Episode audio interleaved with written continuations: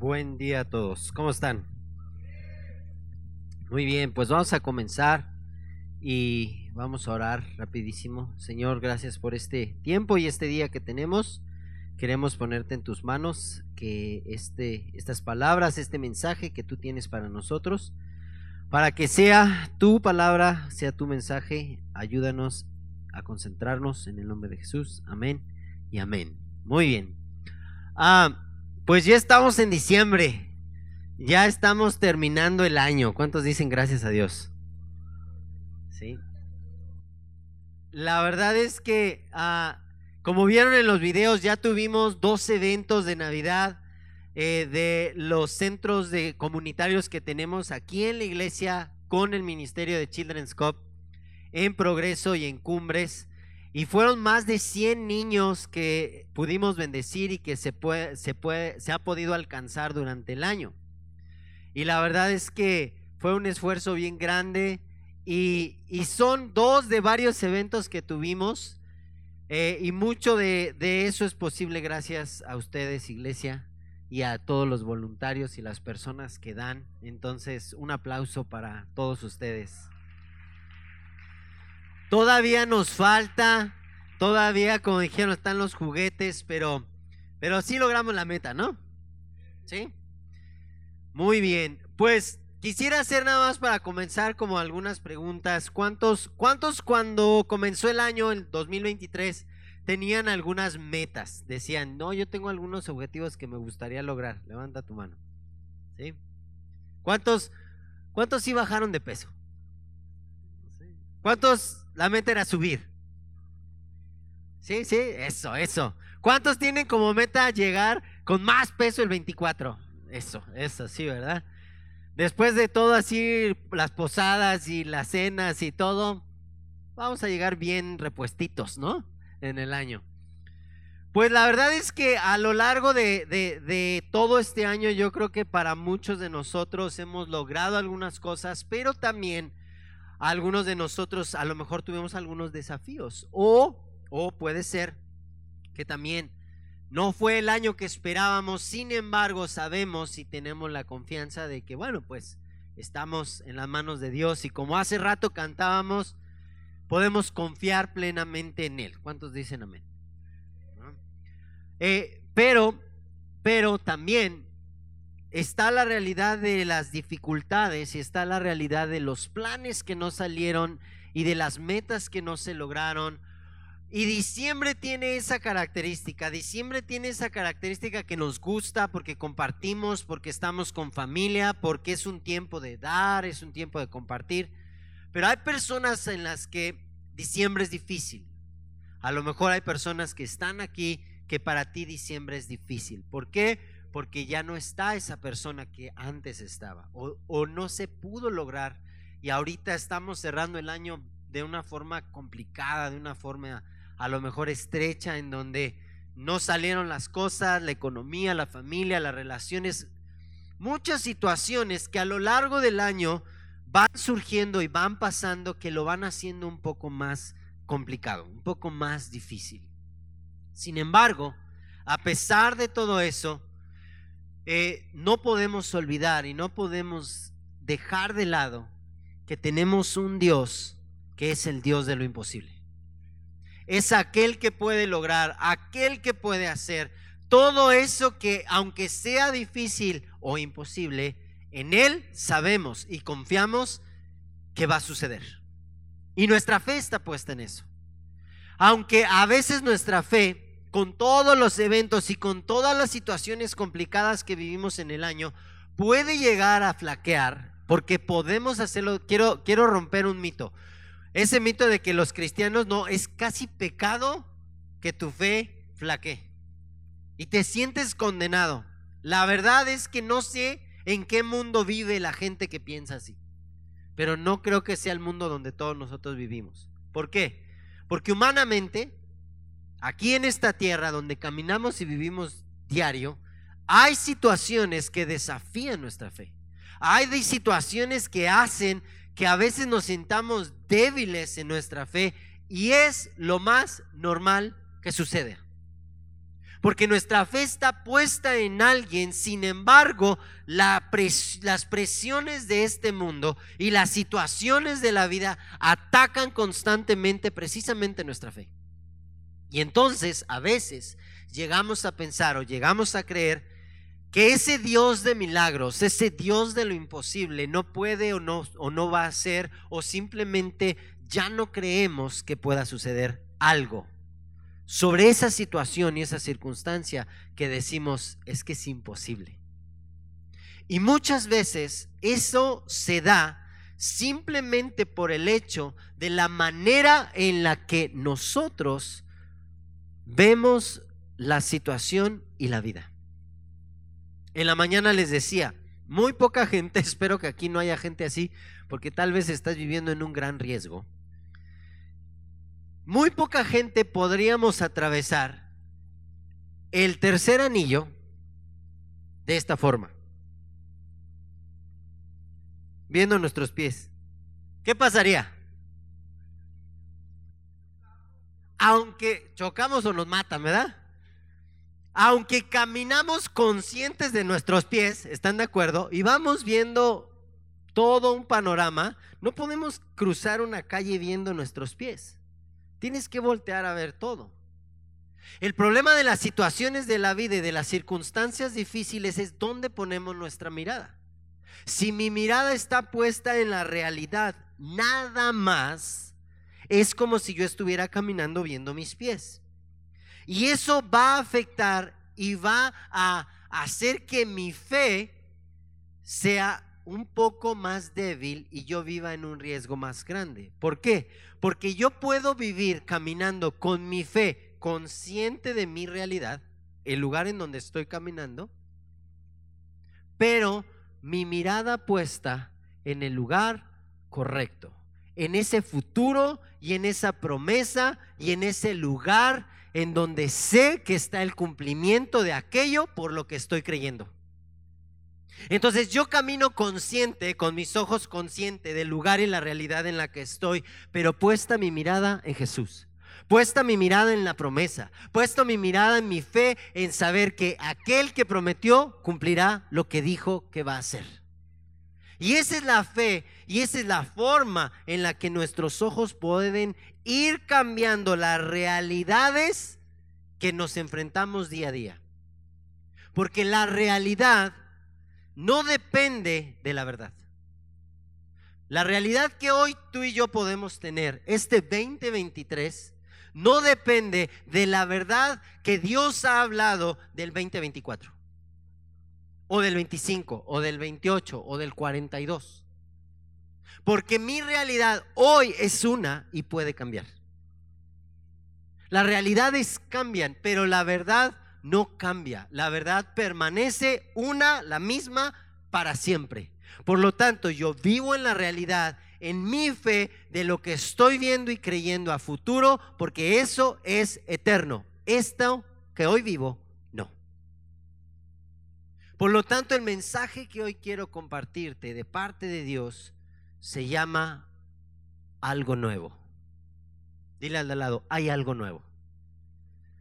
Hay algo nuevo que viene. Hay algo nuevo de Dios para ti. Pero fuerte, con ganas, así como que sin pena. Si es tu esposa, dile, hay algo nuevo, mi amor. No eres tú. No es hay uno nuevo. No hay una nueva, hay algo nuevo, ¿ok? Hijos, no le digan a sus papás, hay uno nuevo para ti. Ese nuevo que viene, eso nuevo,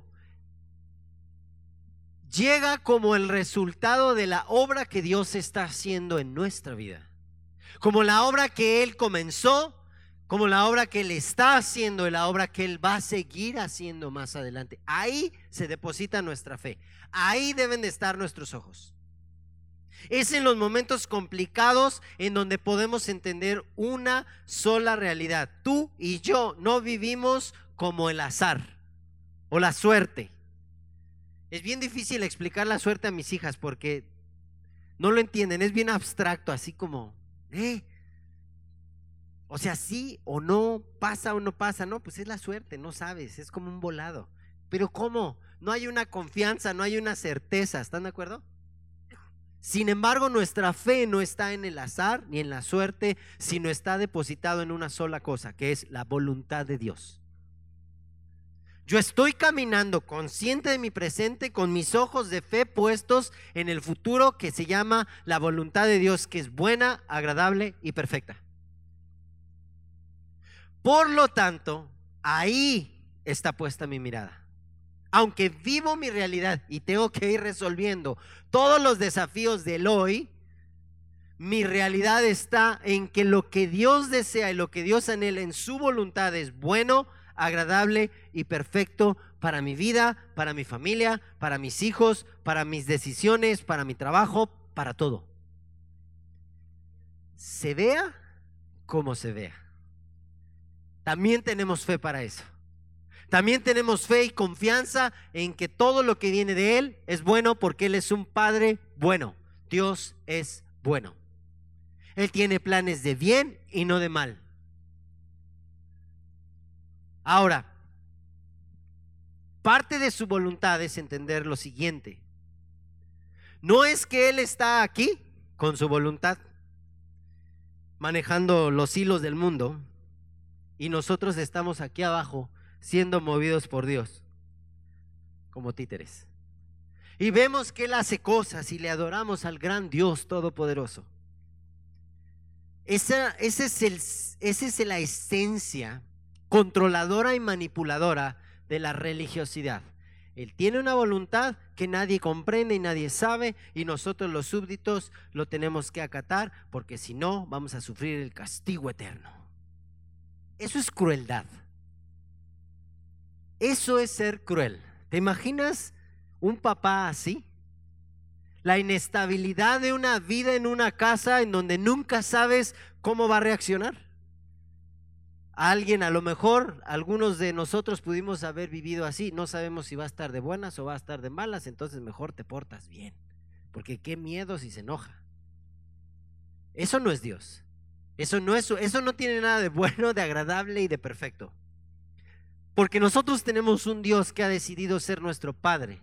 Por lo tanto, su voluntad buena y agradable y perfecta ya no es algo que observamos que Él hace, sino a partir del sacrificio de Jesús es algo de lo que somos parte. Y a veces nuestra fe camina con los ojos en la realidad sin ver también esa parte de su voluntad. Yo estoy viendo aquello estoy creyendo en eso hermoso y glorioso, en lo cual voy a ser parte de eso. Y no solamente voy a ser parte, sino Dios me ha invitado a que a través de mi vida Él lo lleve a cabo. Y ahí se rompen los conceptos religiosos de los que solamente claman y a ver si son escuchados, sino que aquí Dios dice, somos, somos familia, soy tu papá, te quiero mostrar mi voluntad. Jesús dijo, ustedes ya no me llamen, o sea, a ustedes les voy a dar a conocer mi voluntad. ¿Por qué? Porque el siervo no sabe lo que hace su Señor, pero yo a ustedes los he llamado, primero los llamó discípulos, después los llamó, ¿cómo? Amigos y después les llamó hijos los fue acercando a su voluntad, de solamente verlo a ser parte de su voluntad y de decir, a través de ustedes haré prodigios, señales, milagros, tanto así que los prodigios, señales y milagros los van a seguir a ustedes, no ustedes a las señales, no ustedes a los prodigios. Entonces, entendiendo que somos parte de esta voluntad, es que nos entra el gran dilema y misterio. ¿Por qué?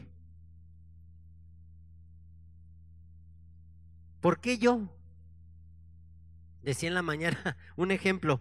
Hay veces en las que, no sé, vamos a dar un ejemplo. Yo estoy pasando una situación económica difícil y le quiero ayudar a Dios, ¿verdad? No quiero poner mi fe allá, la quiero poner aquí, porque acá tengo la bronca. Entonces empiezo a pensar, Señor, yo sé que tú me has dado a mi tío Juanito, que tiene mucho dinero y está enfermito. Me le voy a acercar tantito. Todo bonito, ¿verdad? Porque así se oye mejor, más espiritual. Porque es bien bonito y bien bonito. Y, si tú te lo quieres llevar, Señor, en tu voluntad y que me herede, oye, Señor, el milagro, el milagro de la Navidad. Todas mis deudas, mis preocupaciones, Señor, como, como el agua se lleva la, la arena del... Así, nos ponemos bien románticos a quererle ayudar a Dios. Ahí sí queremos ser parte. Pero Dios en su voluntad ha decidido algo bien sencillo. ¿Qué crees? Confía, espera, ama. Ten la confianza de que yo soy fiel, de que yo no te abandono, de que yo no te dejo. Dice Lamentaciones 3, 22 al 24, el gran amor del Señor nunca se acaba y su compasión jamás se agotará. Cada mañana, ¿cuándo? se renuevan sus bondades. Muy grande es su fidelidad. Por lo tanto, digo, el Señor es todo lo que tengo y en Él esperaré. Una de las cosas más difíciles que he encontrado en la vida cristiana es esperar. Es de lo más difícil. Porque ya nos empoderamos bien machín con la iglesia y nos empoderamos con la Biblia para decir, si no sucede, haz lo posible. Y yo digo, Nunca me ha funcionado. Nunca. No estoy diciendo que no hagamos lo que nos corresponde. Lo que estoy diciendo es que a veces lo que nos corresponde sustituye la fe de su bondad, de su fidelidad, de, su amor hacia mí. Pero esperemos. A veces hay que esperar. Seguir haciendo lo que hay que hacer, pero esperando y confiando en que Él es fiel. No va a dejar de ser fiel. En que su voluntad no depende, que yo esté dentro de su voluntad, que yo esté aquí, no depende de mi desempeño moral, ni de qué tan santo ni qué tan bueno soy. ¿Saben de qué depende? ¿Qué hace que no se detenga su voluntad hacia mi vida? Una sola cosa. El amor que Dios tiene para nuestras vidas. No depende de qué tan bueno o malo soy se basa en que su voluntad va a llegar a mi vida y Dios quiere utilizar mis conocimientos, mis habilidades y lo que yo tengo, sea lo que sea que tengo, ¿para qué? Para mostrar su amor a través de mí, en mi vida y para con los que están a mi alrededor. Eso es la única verdad, esa es la única realidad en la que hoy tú y yo podemos vivir y en la que podemos descansar. Ahora, es difícil. ¿Qué, parte es difícil y complicada? Ya dijimos, muy sencillo. Esta parte de confiar y creer en su voluntad, sí. Pero otra muy, muy clave en todo este proceso. En que a veces tenemos la idea de que si no hago esto o esto, voy a salir de su voluntad. A lo mejor aquí te predicaron y te dijeron, es que si tomas tal decisión o haces esto, vas a salir de la voluntad de Dios. Quiero decirte, romper otro mito antes de que acabe el año. Es imposible que un ser humano tenga la capacidad de salir de la voluntad de Dios. Es imposible. No hay nada que puedas hacer para que Dios te, te ame menos. Y si su voluntad va hacia nuestra vida porque Él nos ama y su voluntad es bueno, agradable y perfecto, todo lo que sucede, aún de lo que yo hago, no escapa de un plan que él ya tiene. No es así como que no, pues el Isaías ya me pidió de su tío el Juanito que lo mate. Ya, ya me cayó mal, es un ambicioso asesino. No me interesa Isaías, ya ni siquiera está en mi voluntad. No veo yo a Dios haciendo eso. Es más, no creo que sea su corazón. Ni siquiera, ni siquiera un Jonás huyendo y yendo en contra de la misma voluntad de Dios pudo escapar de su voluntad. Deliberadamente Jonás, Dios le dijo, ve para allá, predícale a los de Nínive y diles que se arrepientan, si no los voy a destruir. Y él dijo, Nel, me voy para acá. Nadie les va a predicar y que se mueran. por paganos. Aún en su desobediencia, aún yendo en contra de lo que Dios le había ordenado, ¿qué hizo Dios al final de la historia? Jonás les predicó, Dios los salvó, él mostró su bondad. Se enojó el Jonás y se quedó ahí todo amargado, ¿no? Pero no pudo escapar al designio o a la voluntad que Dios tenía. Sansón tampoco, con todo y que andaba de coqueto o cochinón allá, desperdiciando su, su llamado y desperdiciando lo que Dios le había dado. Estaba destinado a ser un juez que trajera eh, el castigo de Dios sobre los filisteos y liberar al pueblo. Fue, hizo lo contrario, desobedeció, no quiso honrar el llamado que Dios le dio. ¿Qué pasó? Terminó siendo un juez que destruyó a los filisteos, aunque le costó la vida. O sea, son ejemplos que nos hablan de que no hay forma de escapar de su voluntad. Podemos estar de un lado, podemos estar del otro. Y con todo eso, Él direcciona su voluntad por amor a nosotros. Dice lamentaciones por su gran amor que nunca se acaba, por su compasión que jamás se agota, porque cada mañana Él muestra su bondad con nosotros.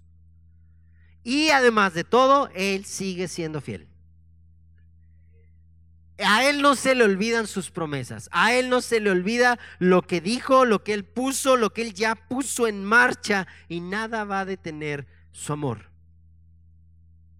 Nada va a detener el cumplimiento de su palabra. Ahora, si seguimos pensando otra forma, número uno, su voluntad, estamos dentro de su voluntad. Y número dos, tenemos que saber que en su voluntad nada nos va a faltar.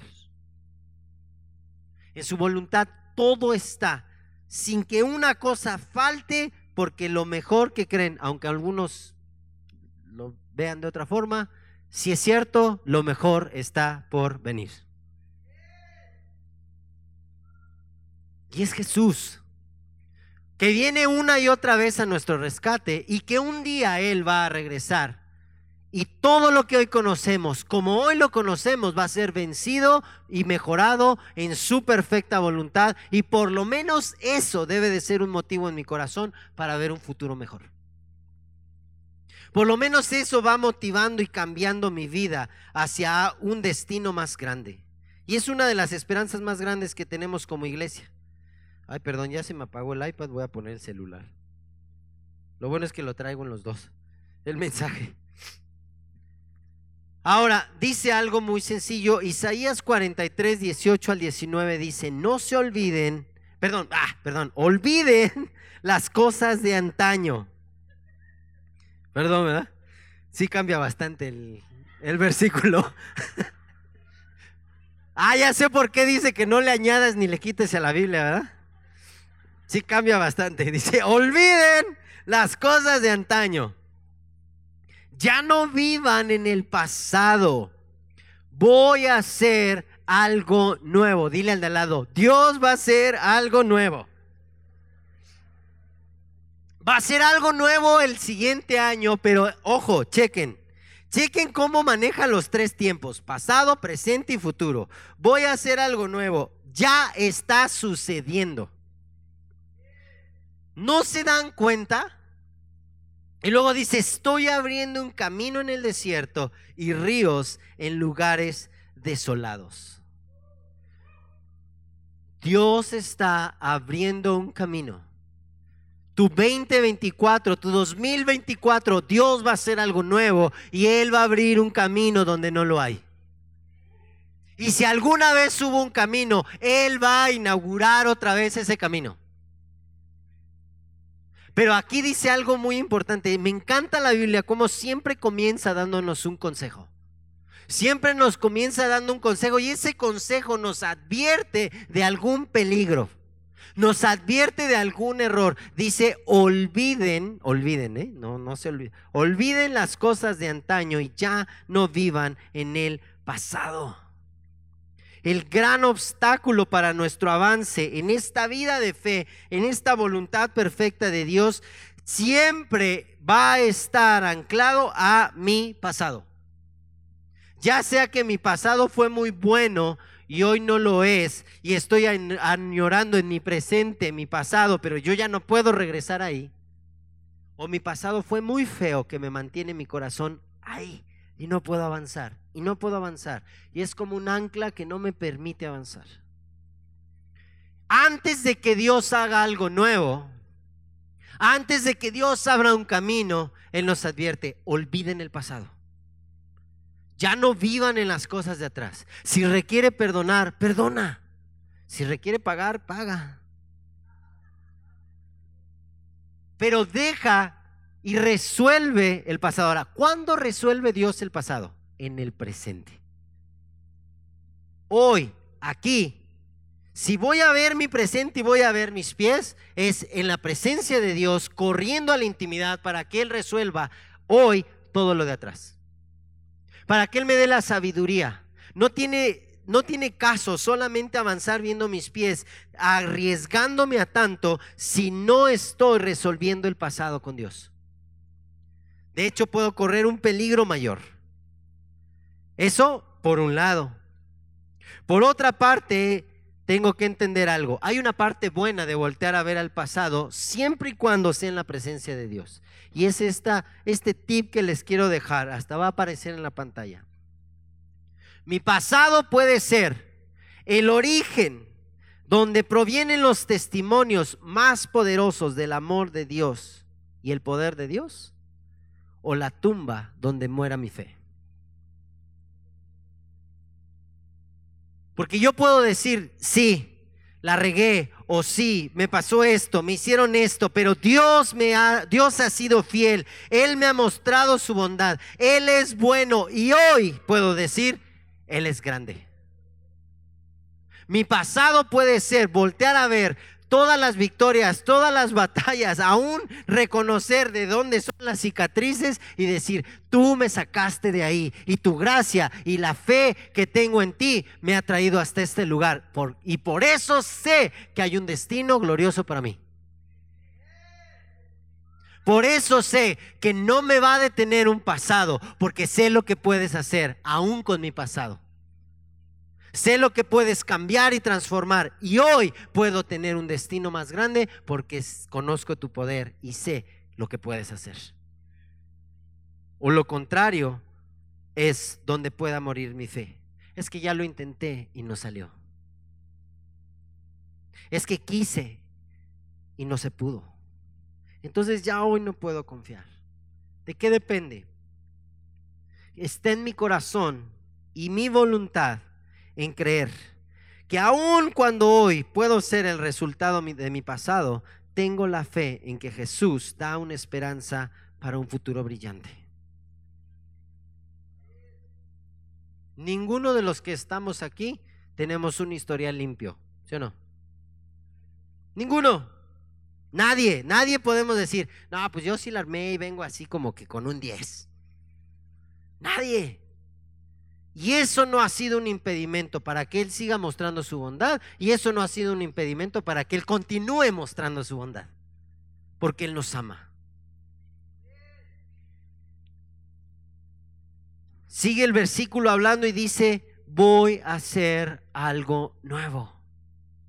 Ya está sucediendo. ¿No se dan cuenta? Es importante notar el tiempo. Es importante notar ¿Cómo lo está hablando? ¿Cuándo es el momento? Hemos llegado hasta aquí por una sola cosa. ¿Sabes por qué tú y yo hemos llegado hasta este punto? Porque hemos tenido fe. La has tenido. A lo mejor hoy tú llegaste y dices, ay, pues no sé qué tanto creo que no. Has creído porque estás aquí. Has creído porque en un punto has visto su bondad. Sigue teniendo fe. Sigue creyendo de esa forma. Tengamos la fe en algo y dile al de al lado, ten la fe en una sola cosa. Fuerte, fuerte, díganle, ten la fe en una sola cosa. Él no ha terminado contigo. Como dijimos hace unas semanas en el Congreso de los Jóvenes, aún hay más. Aún hay más para tu historia. Aún hay más para tu divorcio, aún hay más para la empresa que no funcionó, aún hay más para la relación rota, aún hay más para lo que Dios ha planeado en tu vida.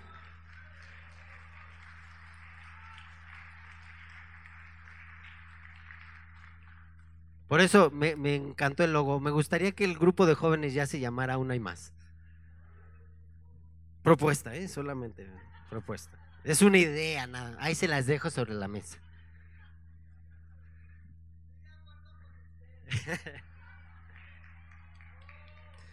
¿Por qué sabemos que aún hay más? Porque Él lo dijo. Ya, basta. Él lo dijo. Él no miente. Él no se arrepiente. Él es una persona que dice, yo estoy contigo hasta el final. La obra que comencé la voy a terminar y la voy a perfeccionar hasta el día que yo vuelva por ti. Yo tengo planes de bien y no de mal para darles el fin que ustedes esperan. Esto que estás viviendo no es el final. Esto que hoy, con lo que hoy llegaste a la iglesia, este diciembre de 2023, no es el final. Aún hay más. ¿Y cómo lo sé?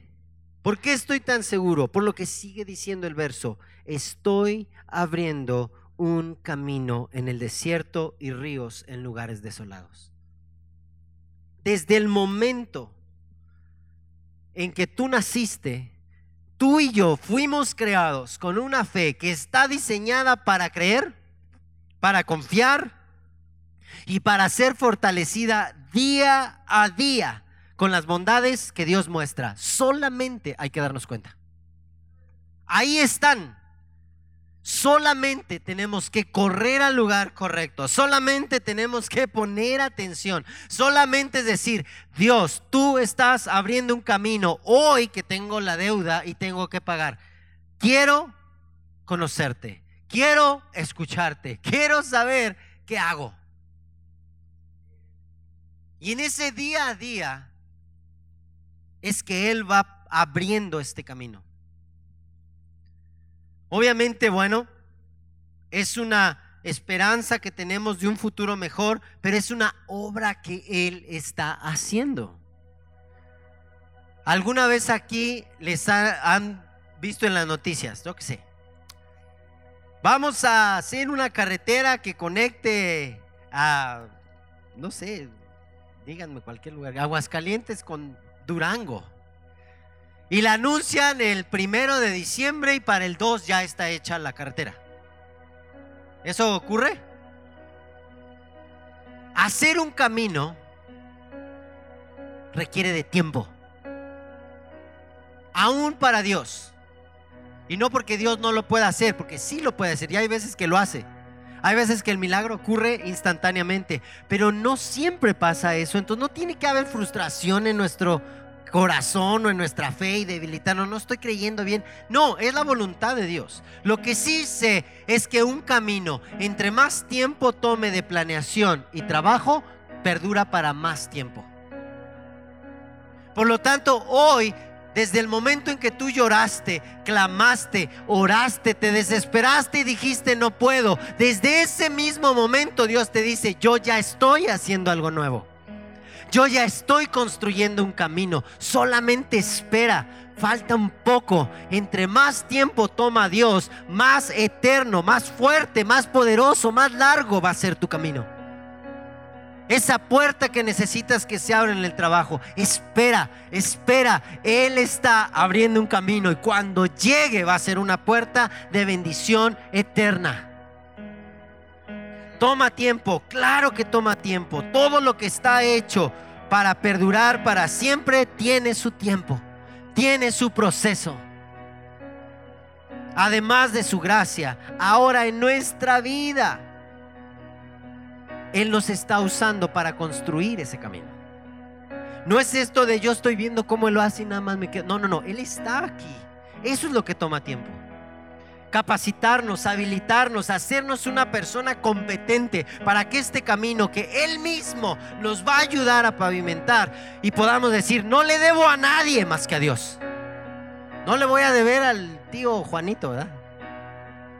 Dios va a abrir el camino, Dios va a poner la respuesta, Dios va a poner la inteligencia, Dios va a poner la habilidad. La puso en ti. Él está haciendo algo nuevo, Él va a abrir ese camino y va a ser un camino en donde no le vas a deber a nadie más que a Dios, al único que por amor nos da gratuitamente.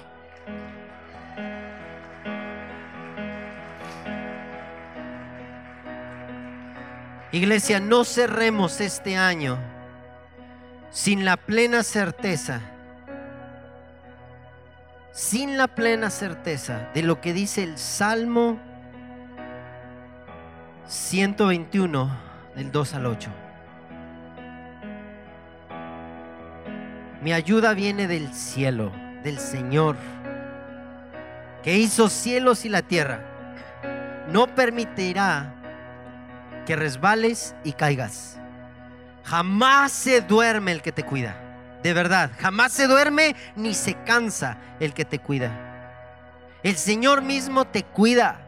El Señor está a tu lado como tu sombra protectora. El sol no te hará daño de día ni la luna de noche. Te guarda de todo mal y protege tu vida. El Señor te cuida cuando vas y cuando vienes, desde ahora y para siempre. ¿Cuántos dicen amén? Solo mantén la fe. Solo hay que mantenernos corriendo la carrera. Solo hay que seguir creyendo y seguir viviendo confiados en que el que me cuida no duerme y el que me cuida me ha hecho parte de su voluntad para mi vida que es buena, agradable y perfecta. Por lo tanto, este 2023, disfruta el cierre de tu 2023, confiado, confiada que Él está abriendo un nuevo camino, que Él está haciendo algo nuevo para ti.